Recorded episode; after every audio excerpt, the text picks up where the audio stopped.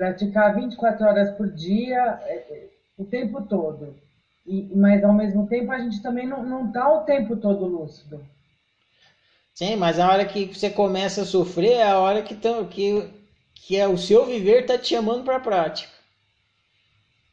E mas aí a gente consegue ficar 24 horas lúcido? Não, não consegue.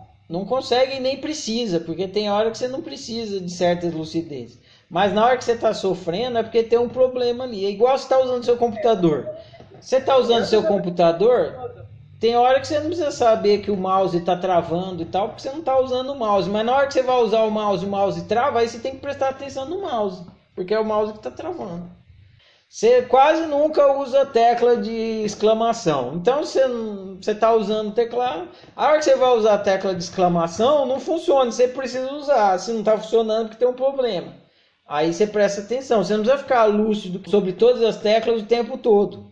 Mas é a mesma coisa do seu viver. Você vai vivendo.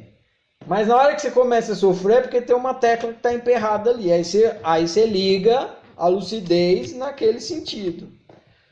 A prática de ligar a lucidez toda vez que o sofrimento aparece vai ficando automática. Ah, entendi. No começo você, você, você raciocina, não, estou sofrendo, então tem que ficar lúcido para investigar. Depois de um certo tempo você não, você não precisa nem fazer esse raciocínio. Você sofre e já começa a observar a coisa, porque você sabe que se você está sofrendo é porque tem alguma coisa ali que não está lúcida. Aí você já liga a lucidez automática.